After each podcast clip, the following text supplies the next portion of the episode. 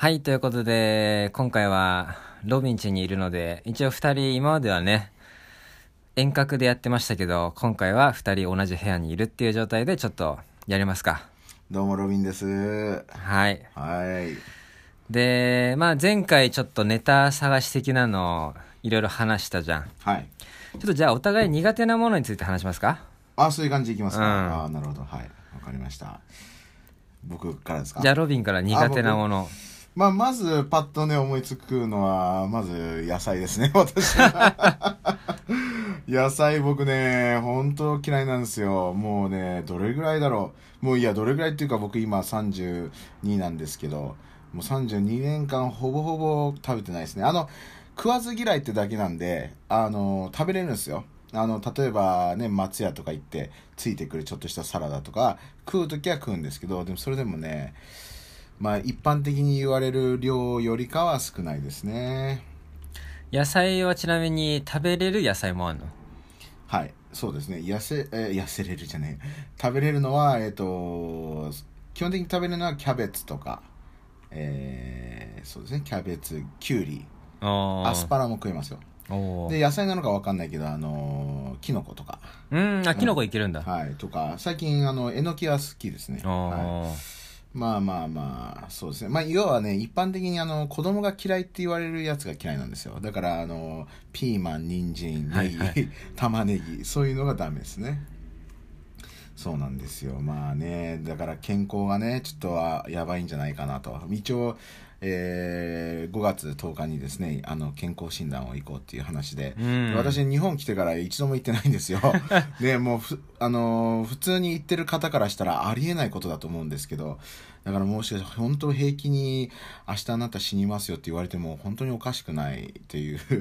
で、なおかつ野菜も食べてないから、やばいですよね。まあ俺はね、あの、食についてはあんまり何でもいけるけど、ウニだけ苦手かな。まあそれ結構最近の話でしょ。そうしかも。いや、いや、むしろ今まで、あの、発覚しなかったのは、実はウニ苦手じゃなくて、ウニについてだけ舌が肥えてるだけなんだなって思っただけで。まあまあ、まあ、ウニの味がね、まあ、あの、ましては、あの、安いところのウニは、まずいっていうのは分かりますよ。なんか変なね、変な後味があるっていう。そう、それは本当ダメなんだよね。でも、あの、美味しい、あの、なんつうの、この、ちょっと高級めのウニは美味しいでしょ？そう、それはだから美味しい、美味しいなと思って食べたことあって、うんで俺の中でそれが、ちょっともしかしたら、ちょっとハードルがそれで上がっちゃって、うん。まあ、だから超えてるっていう話で、この前、チェーンのね、はい。あの、回転寿司行った時、もうダメだと思って。うんなるほどまあそうですね。まあ食べ物まあ苦手っていう意味では、まあ、まず食べ物っていうのはねあるあるですけどね。そうだね。まあそうですよ。まあヨシさんの苦手って言ったら何なんですか？俺あパッと思いつく苦手。俺パッと思いつく苦手は雲だね。ああ虫ね。はいはいはいはいで虫っていうか雲なんだね。そう、俺虫はね、大丈夫なんだ。要はあの前回話した爬虫類のお店で、あのまあ半まあ、10ヶ月ぐらいバイトしたのかな、でその時、まあ、ちょっともし食事中の人いたらあれですけど、あのカメレオンとかに餌あげるんですけど、餌ゴキブリなんですよ、なるほど。でゴキブリって言ってもあの家で出るゴキブリじゃなくて、まあ、マダガスカルゴキブリって言って、うん。羽がついてなくて呪いんですよ。ただなんか、はい。なんかしようとするとシュッって言ってくるの。あーなんか見たことあるかも、動画で。はい。まあだからちょっと家で出てくるゴキブリとは違うんだけど、うん。ただあの一時ねすごい状況だったのがまあお店でリクガメを放置してんのよ、はい。で毎回リクガメがあのーちょっと待ってよ。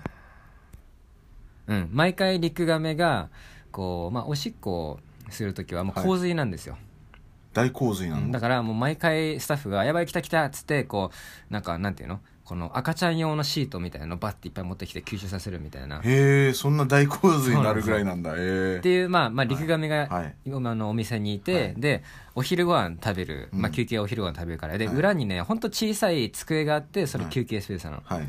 で俺それ食べてる時にまず机の下にリクガメがいるのね。ほで机の上に入荷したてのあのゴキブリが入ってると。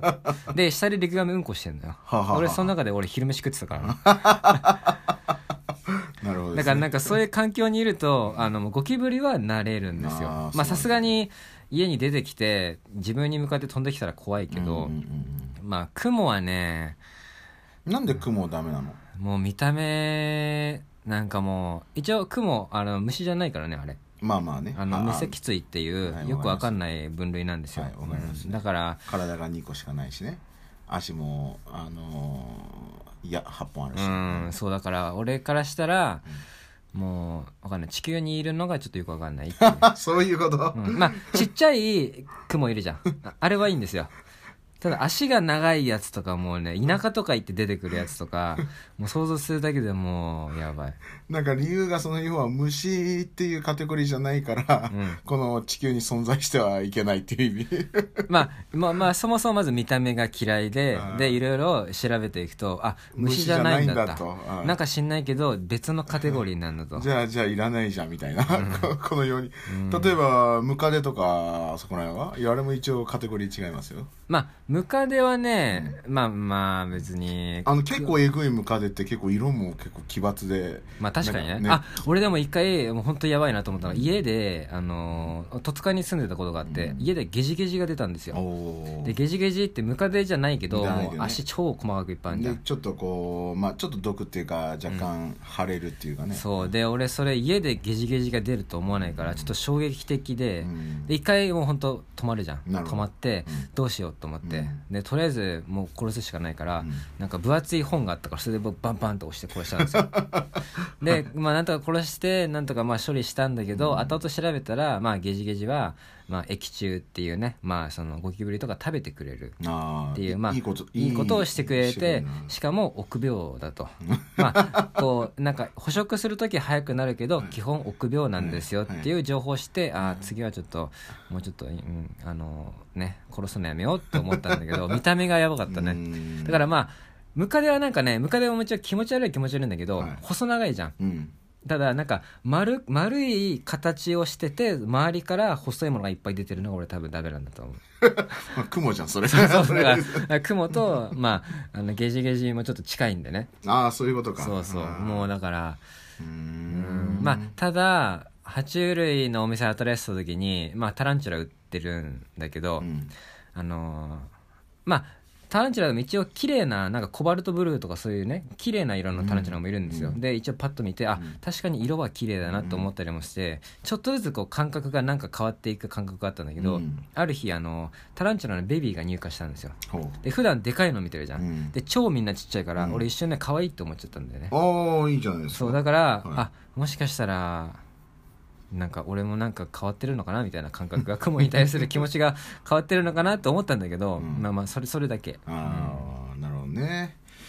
まあまあまあまあでも基本的に虫はねあの一般的にはこう気持ち悪いと思うのが方が多いと思うんですようん。ね要は見た目がねちょっとね普通じゃないですから、うん、まあまあまあ。まああとと特にすばしっこかったらねうーってなっちゃうんで。そうだね。んまあまあまあそういうね苦手もありますけどまあまあ僕がこの苦手っていうのを提案した時はまあまああのもっとなんだろうなこうまあ例えば、えー人間関係とかでとか。ああまあユスさんはあれですよねあのこうパリっていうかこう人が多いところとかあんま嫌なんじゃないですか？そうだね俺ねあのね3人以上の飲み会っていうか、うんあのまあ、基本誰かとコミュニケーションしてる時は1対1が一番いいっていうのがある、そうだね。うん。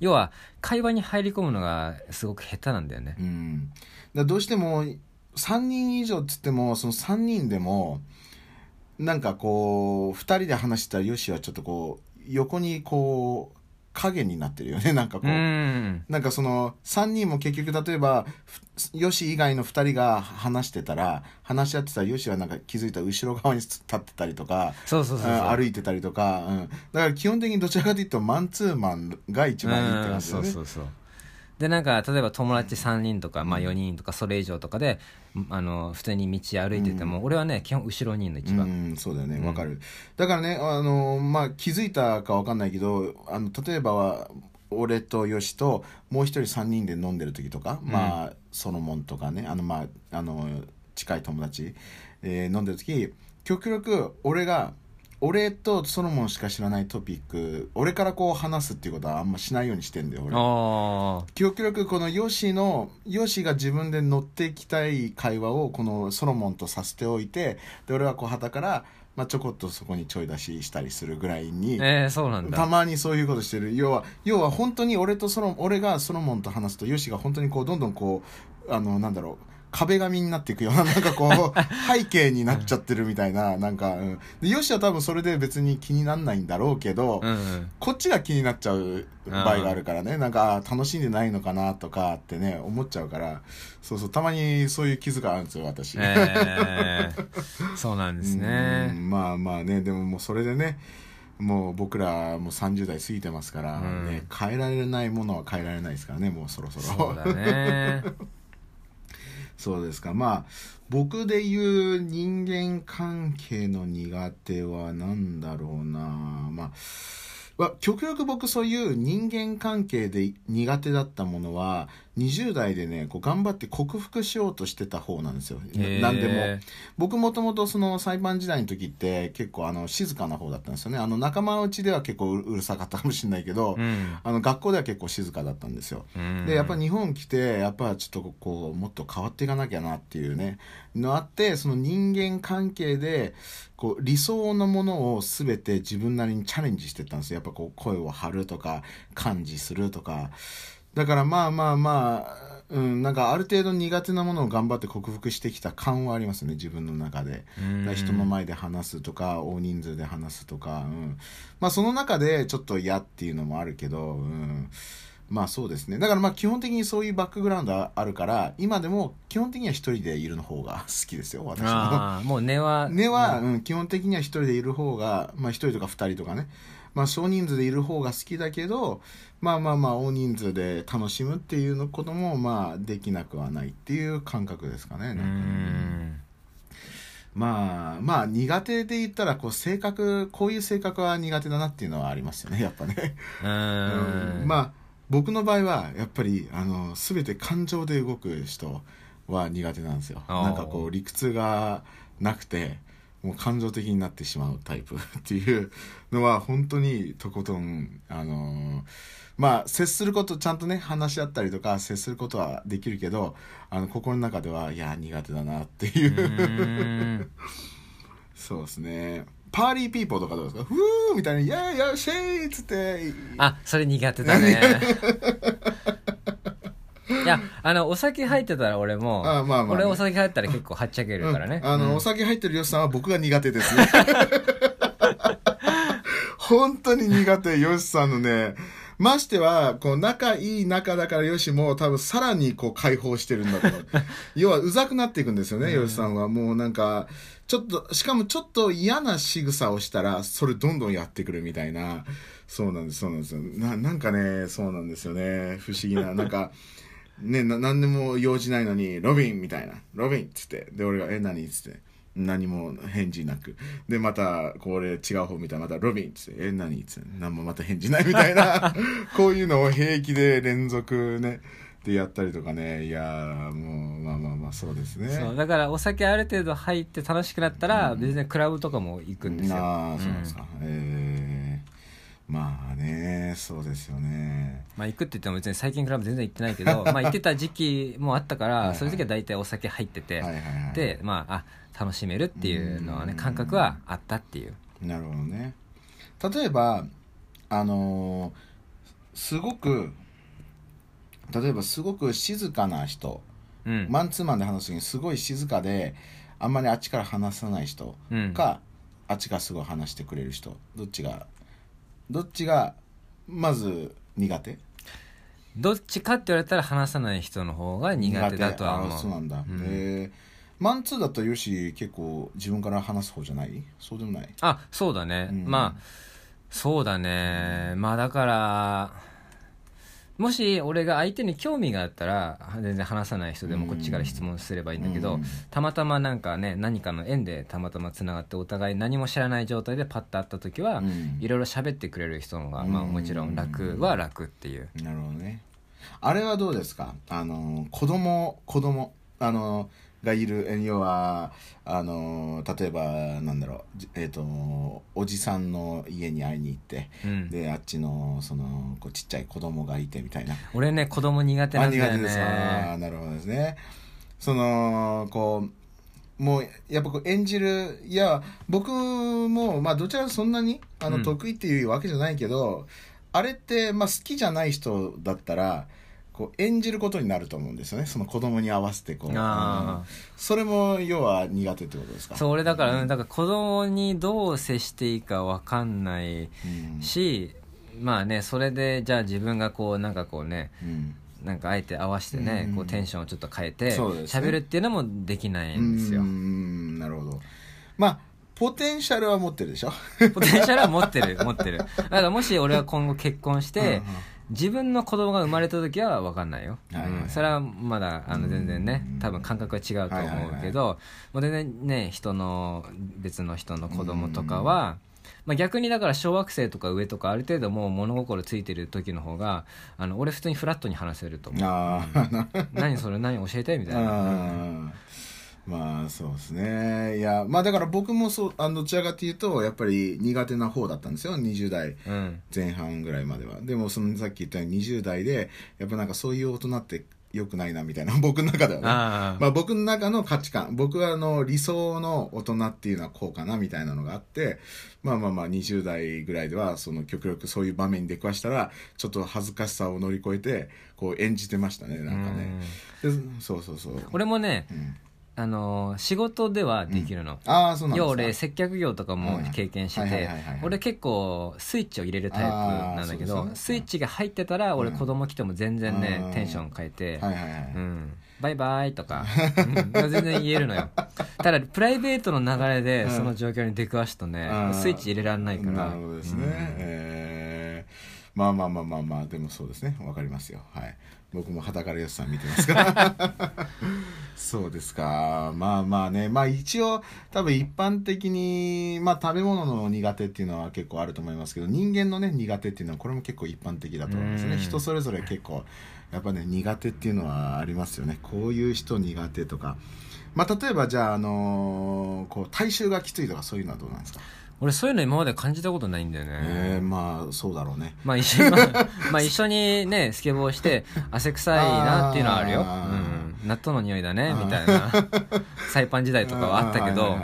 普段生活してて、うん。あんまり気にしないこの人の体臭すごいな。まあ香水がきつい人はいるからそれはもちろんねあききついなってのは分かるんだけど体臭どうこうってのは全然今までないね。えー。まあなんかそうですよね。最近ヨシさんとねよく話すのがヨシさんはこの全ての物事に対してこうレーザーレーザービームなんですよね。まあこうどういうことかっていうとこの例えば誰かと話してたらもうヨシさんは一点集中でその人のことしか考えてない。うん。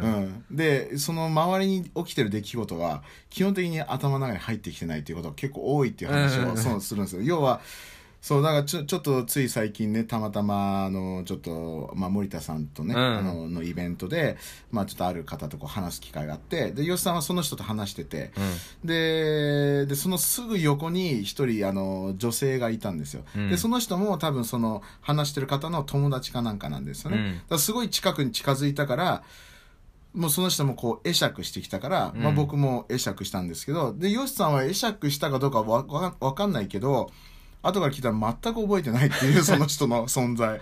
で大体はやっぱりちょこっとこうね周りのこの空気とかで自分の視界に入ってるものがこう頭の中に入ってたりするんですけどヨシさんは結構そういうのがないことが多いっていうね。そうだからヨシさんは全てレーザービームなんだねみたいなこううん。一点集中型みたいなそう。だから要はその匂いとかってこうプラスアルファの情情報じゃん。うん。人間と接してて、ね、あプラスアルファであこの人匂い臭いなとかいい匂いだなっていうのは極力多分あんまり入ってこないんだろうなっていう極力っていうかうーん。ねうんそうまあ意識しないんだろうね。ん。まあある意味得なところもありますよね、まあ得じゃない時もあると思いますけど 損する時もあるかもしれないですけどね。いやそうですか。だからヨシさんの方が僕よりあの苦手っていうのはもしかしたらちょっと少ないのかもしれないですねそうだね。逆に俺が苦手なものはもうすごく苦手っていうそうだよね感じだと思うレーザービームで苦手っていうレベルだよね、俺は多分パラパラーっと苦手なのが多分たくさんあるんだと思うんですよ。そうなんか本来苦手なものってさできればたか例えば野菜だったらできれば食べたくないみたいな感じじゃん、うん。なんか嫌いなものではないじゃん。苦手なもの。の苦手だからだからあの俺にとって苦手なものってもしかしたらほとんどないんだよね。もう毛嫌いしてるものはあるけど、はいはいはい。苦手なものはほとんどないみたいな感じ。んなるほどね。まあそういうことだよね、うん。そういうことね。そうかそうかそうか。で多分俺は苦手が多いんだろうね多分ね。うん。俺すごく、まあ、集中がむしろあの散漫、まあ、いろんなものを気づけるっていう意味ではメリットかもしれないけど逆に僕は集中が散漫しやすいタイプなんで。そう。だから、うん、だからね俺思うんですよ。あの一緒にスケボーしてる時もぼ多分気づいてるかどうかわかんないけど僕結構一個の方向でやってたら僕その方向じゃないとでできないんですトリック。要あはスケボーって例えばフラット練習してたら、うん。左側から行ったらそのまま左から右にいるから、あうん。普通だったら右から左って練習するじゃん、うん。でもこれちょっと環境が変わるじゃないですか、若干。俺それでさえ俺ね散漫しちゃうんですよ、まあたまに人が通っただけでちょっとね。そうそう俺ねでしかも結構遠いのに。俺こっち来てるみたいな。こっち来てるってだけで。ま待とうみたいな。そうそうそうそう。でそこはね僕すごい散漫しやすいんですよね。だからそういう意味ではあまり良くないですけど。そうですね。だからあある意味だからそういうの苦手ですよ。僕この本当にスケボーしてる時も。例えばさこうかたまにその斜面あのそのなんつうのフラットがちょっと傾いてるところあるじゃないですか、うん。ある。で今日、まあ、今日スケボーしてきたんですけどそこもちょっと傾いてるんですね、うん。で例えば僕がこの左側から右に行く時その傾いてるのが、えーこう右に傾いてたとするじゃないですか、うん。したら今度右から左に行く時はその傾きが今度逆になるんですうよ、それだけで僕もうダメなんですね。まそあう。俺もそれはなんとなくわかるけねど、ただまあ俺はどっちかというとしょうがないかみたいそうだね、それでいっかって生きるんでしょ？そうそうそう。俺はそれができないんですよ。だから僕はずっと同じ方向からとか、まあ、ちょっとでも風がファーってくるとか、うん、あのーうん、本当にね僕ね集中が散漫しずしやすいんですねあ俺苦手なの大声とか苦手かも。ああそうだね。よしさんそれ俺最近よしさんと一緒にうん。接してて、よしさんがそれよく言うのがうん。分かって俺もあそうなのかなってはい。もうとりあえずまあまあ大声イコール結構そのネガティブなね怒鳴るとかうん。喧嘩とかの方が多い気はするんだけどなんかまあ例えば俺とねそのコミュニティがあって何か大きいことを成し遂げて大声で「やったぜ」っていうのは俺もそこにいるからまあ分かるからいいんだけどなんかそばでなんかもう大声で「よっしゃ」とか急にこうでかいボリュームが入ってくるとちょっとびっくりするっていう。ん。そうですよね。いやなんかうん。それはなんか自分の中で解明してるんですか？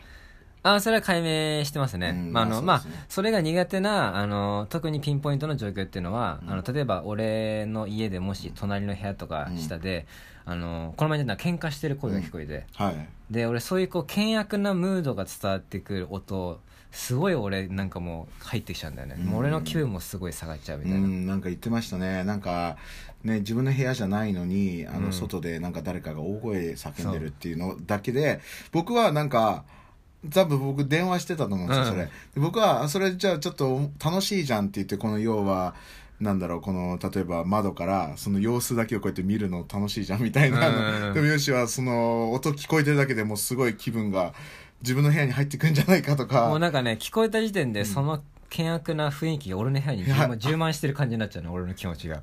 はいはいはい。そうですよね。なんかなんかあるんですね。多分ヨシさんのこのバックグラウンドの中でそうさせる。うん。まあ、まあ。その辺はね別の機会ちょっとメンタルヘルスとかの話でねできるかもしれないですけどまあ普通に友達例えば45人いて隣の2人の友達が喧嘩し始めたりしたら本当に俺もう出てくからね俺は。もう本当やめてくれっつって、ううんん。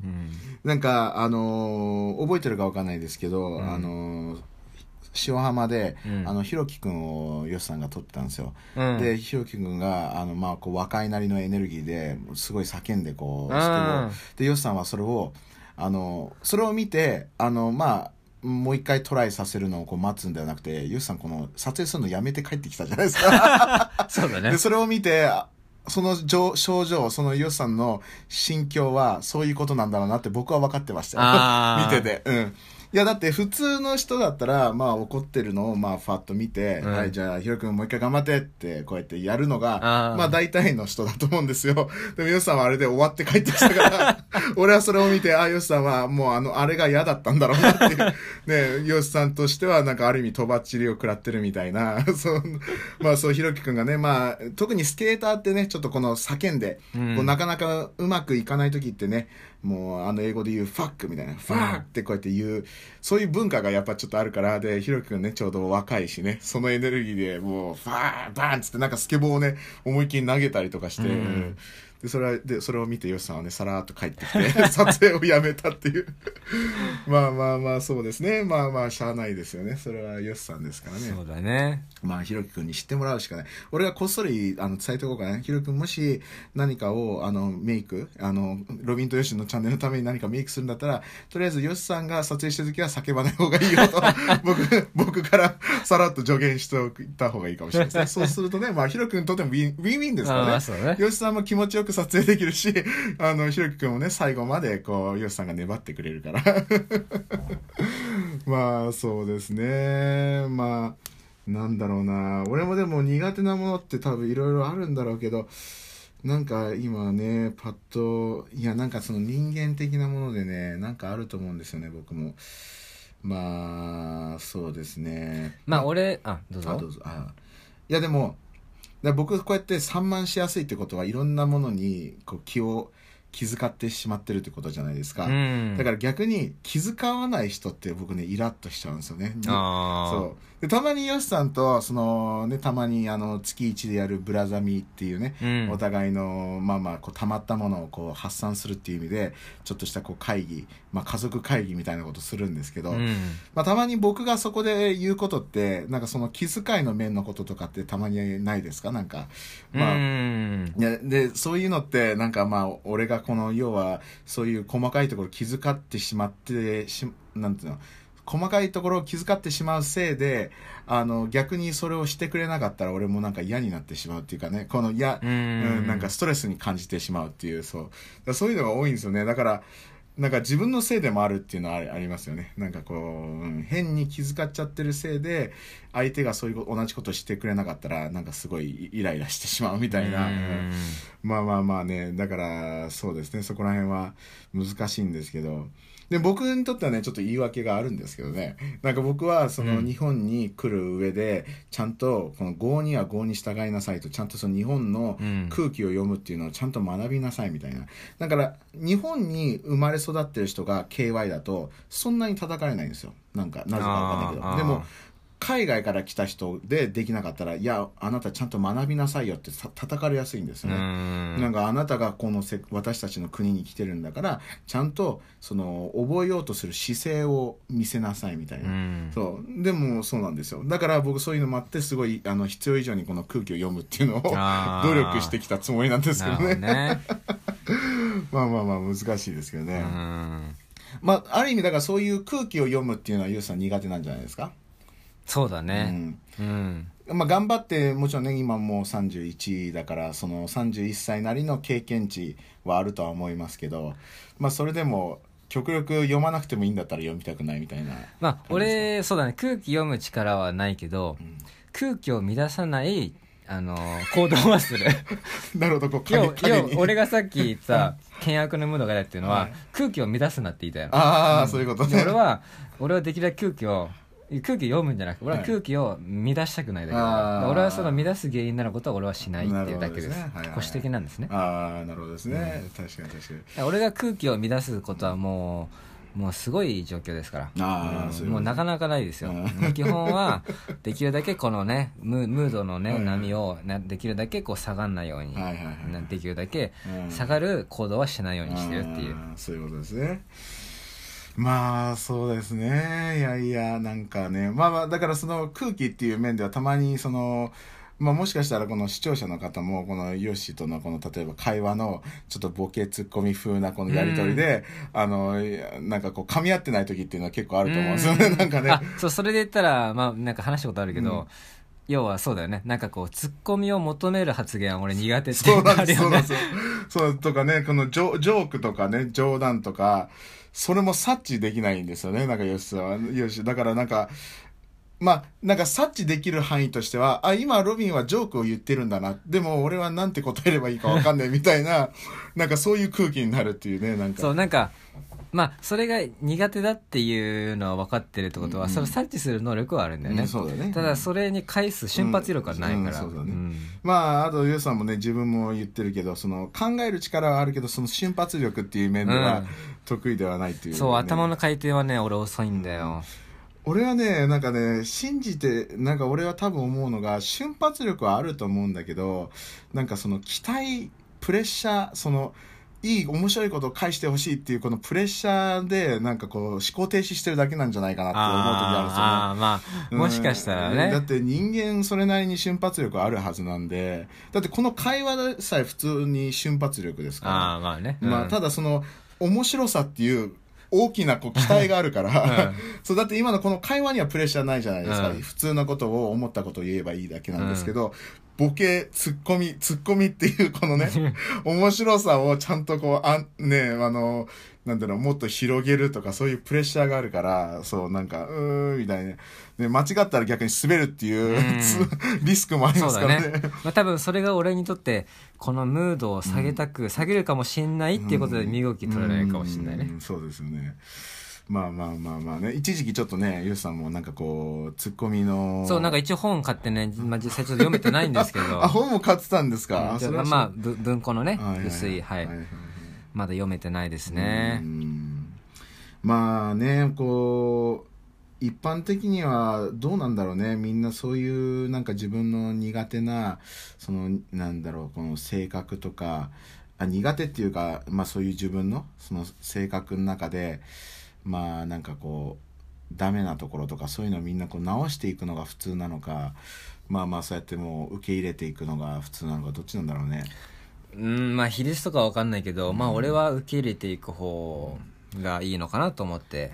その要は自分のその苦手なところを受け入れていくっていうことですか？うん克服し克ない。服しないで、うんうん、そうですね。まああでも俺の考え方としてあるのが、あの苦手なものは分かんないけど毛嫌いしてるものってあの何かのきっかけで大好きになる可能性はあるんだよね、えーまあ、要は強い感情なわけじゃん、すまあまあそうですね。まあよくれよく言いますね。恋愛とかでもね、はい。大嫌いは好きのねあのなんだろうこうこううん。表なんて表裏一体っていうの？そうかな。えーそうですね。はい。まあ、俺がその専門学校行ってた時にあの学校で爬虫類も飼ってて、はい。でヘビって結構嫌いな人いるじゃん、はいはいはい。で嫌いな人本当に嫌いなんだけど、うん。それ言ってた女の子が、あのー、2年後に大好きになってたのね、えー、そうなんですね。だからまあ、まあ、俺も例えば雲本当嫌い本当嫌いだからただ何かのきっかけで本当大好きになるかもしれないっていう、うん。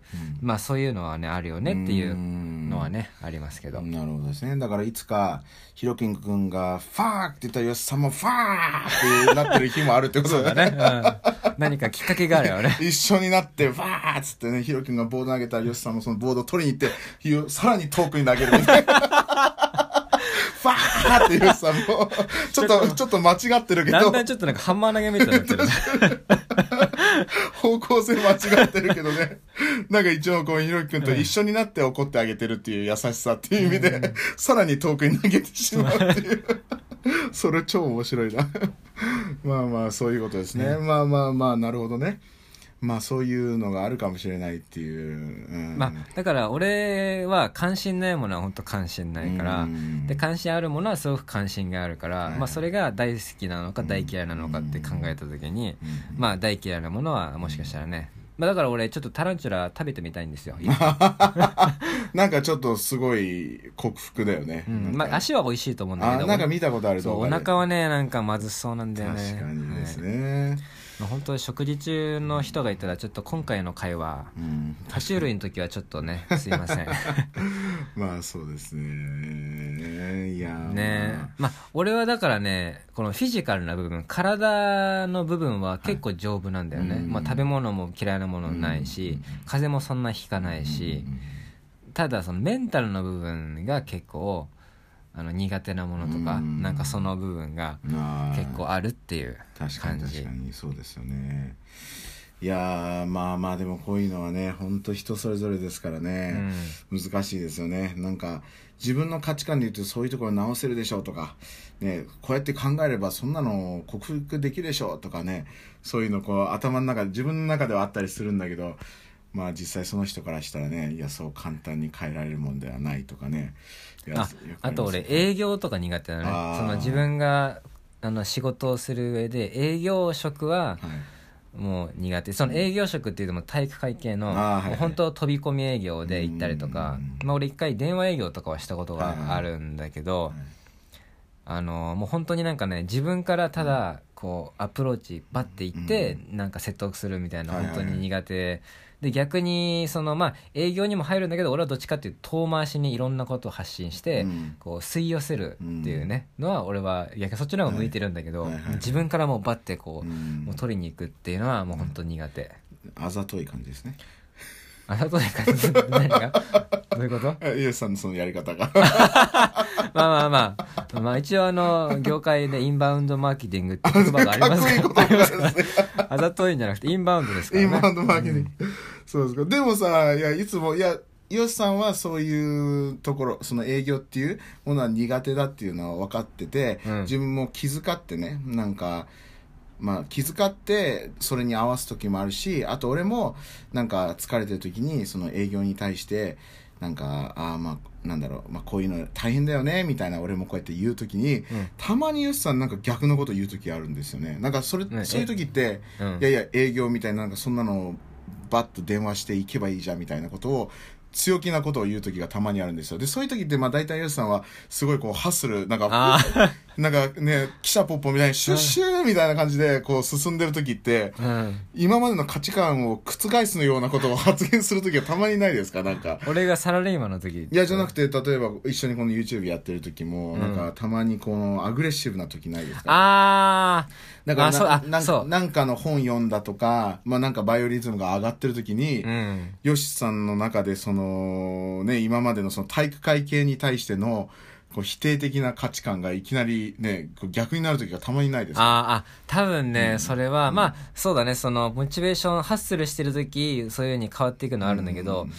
単純に自分の内側からモチベーションが生まれてきうん。てやりたいって思ったらうん。何でもできるんだよね、ううん。んだから他人にこれ仕事やってっていうだからまあ結局誰かにこれしてって言われるのが嫌だっていううん。話かもしれないけど、はい、そうだからたまにだから俺もそこでたまにイラってする時があるんですよ。まあだからそれは俺が自分の価値観をただ投げちゃったっていうそうだね、んいや感じそうだからなんかその言い方があってさその、今ちょっとロロビーに今俺ねすごいモチベーションがアップしてて、でだからその今まで俺こう言ってたけど今こうなんだよねってこう言えばいいのに。まあまあ。言えるのにいきなり、いやそれは行くべきだみたいな。俺あれいやよっさんそういう営業のやつ嫌いなんじゃないのみたいな。そうそうそうそう。なんかねそういうのたまにありますよね。そうだね。うん。まあまあまあ面白いですよね。いやだから本当にあのヨシさんはねこう多分このこう聞いてる人も思うかもしれないですけどヨシさんはねとにかく面白いんですよねなんか。こう面白いってこう笑う面白いっていうよりかはこう interesting っていう very interesting、はいはい。興味深い。興味深い。ちょっと変わった人ってことですかね。まあ僕も変わってると思いますけどね。うん。まあまあまあ。そうですね。いやいやいや。でもなんかこうあれですね。なんか本当にこの自分たちの、えー素をどんどんこう晒してる感じしますねなんかね。うん なんかこう苦手なものを晒すってちょっとこう結構あれですね。そうだね、うんまあ、まあ。あと俺僕あのね言ってないにあの大嫌いなものが一つありまして、うんはい。でこれあんまり話すと僕本当怖くなっちゃうんであ一瞬だけにしますけど、あはい。まあ僕幽霊が嫌いなんです これはもう大がつくこれね一番嫌いなもので、うん。でで幽霊は結構さうん。まず信じる信じないって話から入るじゃん、うん。で俺は信じてるから怖いんですよ。でなんで信じてるのかっていうと俺は確かに。あのまあ世間まあ世界にある、はい。こう説明がつかない超現象とかあるじゃん、はいはいはいはい。でそれの中にあのこう夢があるものもあるわけじゃん、まあまあまあ、うん、ポジティブなものもあるし、はいはいはい。でそういうのが俺はあったらいいなって思ってるわけよ、うんうんうん。その方が人生楽しいから、はいはい。ワクワクするから、はいはい。だからそうなってくると、はい。じゃあちょっと幽霊もいるよねって話になっちゃうから俺は信じてるんですよ、そういうことなんですね。そうなんですよ。それは初めて聞いたそのちゃんとした理由、うん、まあだから本当だから日本のホラー映画とか本当はい、もう本当才能の無駄遣いだと思うんだよね 俺は。まあでもヨシさんのそのなんだろう考え方をこう後押ししてるみたいな感じでもあるじゃないですかポジティブに考えたら。そのその要はそのなんつうのそういうこうなんつうのこのそのいいこともあるわけでしょそういう、うん。だからそういういいこともあるし、まあ、その反面悪いこともあるっていうその考えに対してちゃんとそのホラー業界がその、まあ、悪い方ではあるけどあのこう応援することでヨシさんのその考えをこうサポートしてるみたいな感じじゃないですかそうでもない。え？まあちょっと俺も言っててよくわかんなかったしわかんない。俺はとにかくあの日本のホラー映画はあの俺はね核爆弾とだと思ってます。あそうなんですか。要は核爆弾っていうのは、はいはい。まあ、技術があっても作っちゃいけないでしょっていうものでしょ、うん、でホラー日本のホラー映画もねちょっとそれに近いと思うんだよね。なるほどですね。いやまあまあまあ。まあ面白いですよね見ててねまあまああの本当に、はい、僕はダメですね。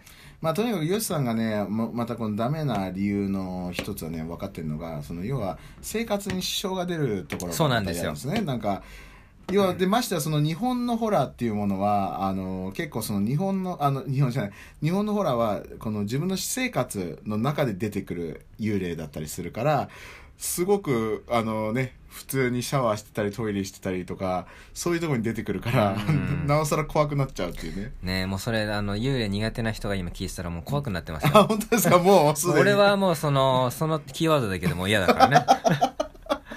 俺だって遊園地とかでどんだけ子供向けでも俺お化け屋敷絶対行かないから俺。うんでもそう考えると頑張ったねあのホンテッドヒルなんだっけハウスさあ、あのー、ホン、ホーンティング・オブ・ヒルハウスかな。あまあ、あれは、まあ、そうだね。まあ、一応、なんか、うん、ちゃんとよくできてる、あの、ドラマだなってのは思いましたよ。はい。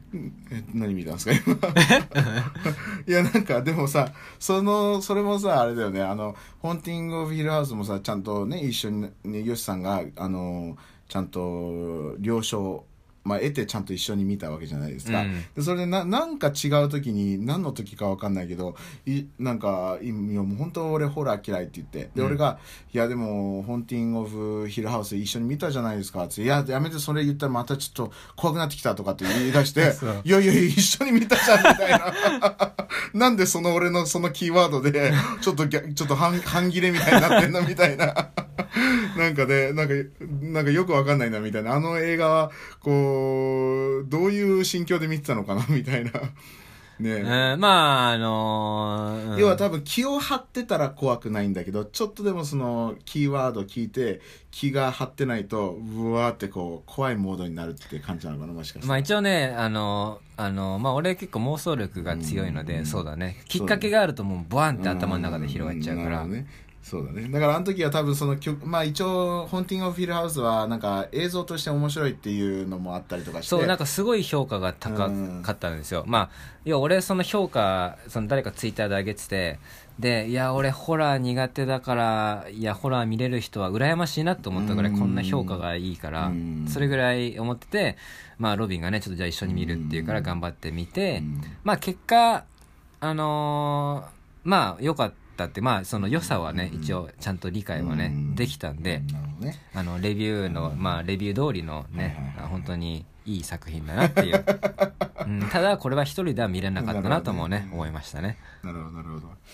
まあそうですね、そういうことですか。まあ、もう幽霊話はもういいですよ。あもう終わりましょう。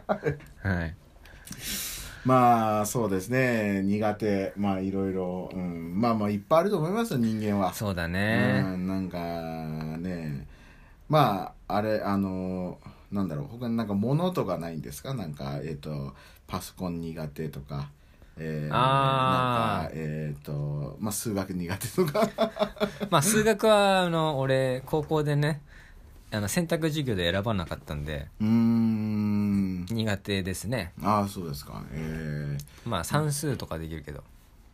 そうですね。まあ僕はまあまあとにかく勉強苦手でしたから あ まああの大人になってからなんか勉強っていうものがちょっとあの好きにななるっていうのはよくあるあるだと思うんですよねなんか、ーうん。うん俺も本当大人になって勉強まあそうですね。いいなって思って、まあ僕もある程度はありますよそういうの、うん、でもまあ最近はねまあいいかなみたいな。でこれ昔苦手だったけど今大好きってなってるのは読書かな。もともとまあサイパンに俺が行った頃かな。その読書感想文っていうのがね、うん。あるんですよ、はでまあ日本学校とか行くと、まあなんかわかんない。夏休みの宿題とかで、はいはい。この本読んで感想文をうん。なんかページ何枚書いてきてねはい。っていうので、結構それをねこうなお母さんとかに文法とかもな直されたり先生とかにも直されたりして、はいはいはい。まあ、そもそも国語が苦手だったんだよね。うん。そのなんか読解力とかで、はい。なんか有名な作品の一文が出てきてうん。この時の主人公の気持ちを述べてくださいって来て、はいはいはい。まあ、そんなの全然分かんなくて。だったのに俺はもうある日村上春樹の本を読んでそこからもうむしろ今は国語得意なんじゃないかぐらいなうん。感じなのでまあ分かんないもんですね。うーん確かにね。まあ今ちょっとふと思ったんですけどヨシさんは罰ゲームが苦手なんじゃないですか？あ確かにそうだね。確か俺苦手なものが少ないから大嫌いなものが罰ゲームになってなったら大変だから、うん。そうだね。なんかそうだからこれは初めてヨシさんとそのそういう動画のねあの内容で、まあ、あるゲームをやってでその負けた方が罰ゲームしようっていううん。ふうに話を持ってったら、ヨシさんがなんかすごいこうそれに対してこう嫌な反応をし始めたんですよね。そこで僕は発覚するんですよね。なんか俺って本当罰ゲームってなんでこんなものがこの世の中に存在するみたいな。確かにそうだね。なんかすごい反応を示してきて俺は一般的には罰ゲームなんて誰でもなんか仲間内でもやるようなことですからね、なんか普通に飲み会とかでさカードゲームやって罰ゲームとかこんなの子供の時からやるぐらいのやつだから、うん。なんでこんなにへすごい感情的に 俺にそう反反発し始めんだろうみたいなびっくりしましたよ。32になって。ね、昔からあるんですよ、そういうの。なんかね、疾病、うん疾病とかね、デコピンとかの罰ゲームとかさ。それはねねいいうんでも罰ゲームなんですよ、それは。そ言葉が罰ゲームですから、そうだから子供の時からやってることで、いきなりこの30、お互い30になってね、罰ゲーム俺なんのこれって、なんでこんなのがあるんだろうみたいなさ、すごい言ってきて、あ、よっさん罰ゲームって嫌いなんだなって。でも、俺なりに、その後いろいろ話聞いて、ちょっと分かってきたのが、ヨシさんはそ結局すごい真面目で、罰ゲームって言ったら本当に自分の嫌いなことを、うん。もう一番嫌いなことをやらないといけないんじゃないかっていう、その、真面目から、うん。だから嫌なんだっていうことを言ってきたんですよ。うんああ、なるほどね、みたいな。だって誰もそんな風に思ってないから、罰ゲームってそんな、あの嫌なことではあるけど、そんなこの人生で一番嫌なものをやんなきゃいけないっていうわけじゃないですからね。うん。だっていろ、そのデコピンとか疾病とかもあるぐらいですから、うん。ね、ご飯抜きとかね。はいはい。それちょちょっと辛いねそれね。まあ辛いですけど、うん。まあまあまあ昼ご飯抜きとか、はい。まあまあそんな感じですよ。要はねヨシさんはなんかまあ例えばその幽霊を見なきゃいけないとか、うん。そういう感じだったと思いますけど、うんうんいやだからあなるほどね。ってこれはヨシさんのこの真面目な性格から生まれたその この罰ゲームに対してのこのそうだね。そうだろうん本当に俺真面目。俺なんか人生でね3回ぐらいクソ真面目って言われたことがあるんだよね。うん。ああそうですか。その誰かに？うん誰かに。えーじゃあクソ真面目ですね。そうだ4回目ですだだと だと思うよ。いやでもつくづく思いました、あそうかみたいに。いや別にねあの誰もそうそんな一番嫌なことをねやってほしいと思って。だって僕だって多分嫌ですからなんかわかんない。いまあなんかいろんないい超嫌なものってあると思うんですよ。僕だってうん全裸でうん。渋谷走ってくださいとか言われたらすげえ嫌ですよそれは ね。でまあ。もそれも嫌に入りますまあからね,、まあね。でそんなことややらされないですから絶対に。まあ僕は例えばいつもラーメンネギ抜きって言ってるのをなんかラネギ抜きなネギ大盛りラーメンを食わなきゃいけないとか、うんうんまあそれは俺多分ただ辛いけど我慢していけるみたいななんかうん だから例えばヨシさんの場合まあ辛いと思いますけどあの100円のウニをえっ、となんか6貫ぐらい食べてくださいとか。うん まあそういう感じですそうだねまあちょっとした我慢ですよね、うん。なんか、うん、ちょっと辛いなみたいな、うん。そうです。いやねまあまあまあ見てる方はねまあどこまで共感してくれるかわかんないですけどまあ罰ゲームっていうのはね昔からあるものですから。まあ確かに俺今までの人生で罰ゲームに触れ合ったことは他の人に比べて少ないかも。あなるほどですね。うん。まあそうですよね。ゆうさんは要は遊びも一人遊びとかが好きだったのかな？まあそうだね一人行動が好きかも、うん。だ罰ゲームはあれなんでしょ？その罰を与えることが目的じゃなくて罰があるからみんなそれで燃えるってことでしょ？そうそうそう楽しくなるっていう、うん。まあなんかいつもねやってる同じゲームがねまあ例えばスマブラをやってますみたいな、うん。でいつも通りスマブラ対戦してあー負けたとかって。よしじゃあ次はえっと罰ゲームつけようみたいなとかつって。でまあその時に何かまあ大体のやつはじゃあ、えっと、次アイス外で買ってきてみたいな、うん。とかそんな程度なんですよ。そうだね。そうです。で、その、いつもやってるスマブラにちょっとこの、燃える気持ちになるんですよ。よーしっつって、あーくそみたいな、じゃあ俺行ってくるよみたいな。っていう程度なんですよ。うん。まあ俺もそういうのは何回かあったとは思うけどね。人生で。そうかそうか。なんかどっかの地点、時点、地点でなんかあったんですかね、なんかすごい最悪な罰ゲームを やったみたいな。なんかあったのかな？わかんないな。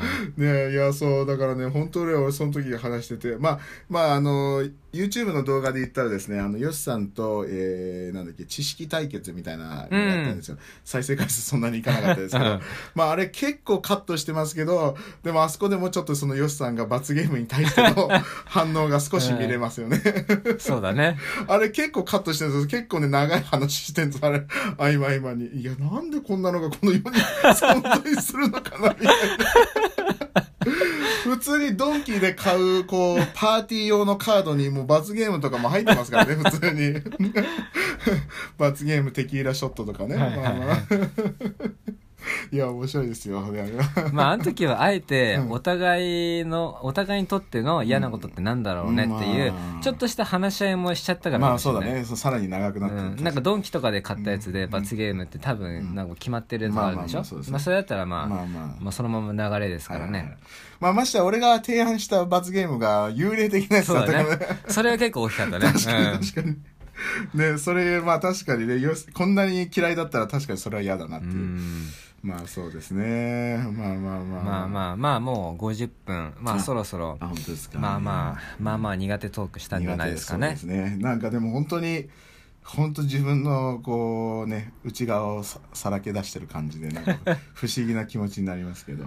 ねまあまあでもね、あのーまあ私たちもね、えーあの本当に、まあよく言いますけど、YouTube、YouTuber とか、まあよくね、みんなそれを見て、なんか自分たちのことをすごい知ってくれたような気分になってたりとかすることは多いらしいんですよ。要は YouTuber、なんていうの、YouTube 上のあるあるで。うん。その視聴者はそのいつも見てるから私はその YouTuber のことすごい知ってるみたいな気持ちになるんだけどでもそれって本当にそのその YouTuber の人生の本当一部だけだから、うん。やっぱり全てじゃないっていうね、うん。だからもうだからある意味ここのラジオ上で話してることはそういう僕らのねあの違う面を少しずつ あの話していくっていう感じでね。だから最終的にこのラジオが何百回みたいになった時にはもう俺らの全てを 確かにそうさだね。らけ出したことになるよね。もうアンカーに俺らのプライベート預けてるみたいなね感じだ感じだね。